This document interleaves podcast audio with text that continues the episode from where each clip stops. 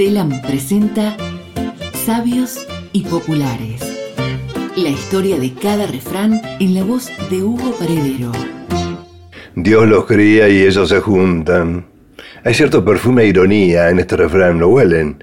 El dicho alude a la inclinación natural que lleva a juntarse con los de un mismo temperamento, por así llamarlas, a ciertas conductas censurables. Pa, censurables para nosotros. Oh.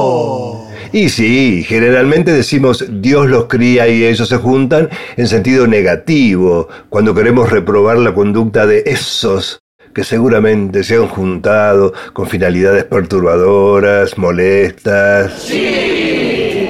Ah, ¿vieron? Aunque en honor a la verdad también puede darse que esta frase aluda a dos o más personas que se juntaron para algo constructivo. Todo depende del tono con que se diga. Cualquiera sea el caso, Dios, como es Él, siempre tendrá su coartada. Que los críe a ellos no quiere decir que los eduque. Bueno, ya el diccionario de la lengua española hace hincapié en que el verbo criar es un verbo de Dios. Dar ser a algo que antes no existía. Criar es crear.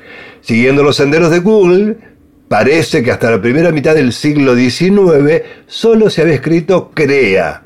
De ahí en adelante se popularizó el uso del vocablo cría y así quedó.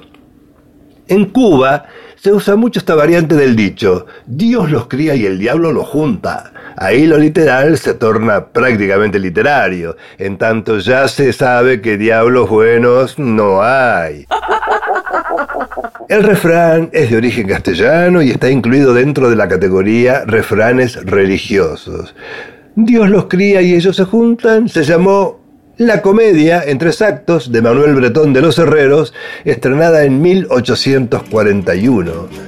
Me llamo Ciriaco Palomo, ex fiel para servir a Dios y a usted, decía esta criatura teatral que siempre sabía muy bien con quién juntarse y para qué.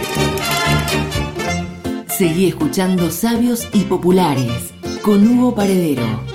Todos los martes en telam.com.ar o a través de Spotify.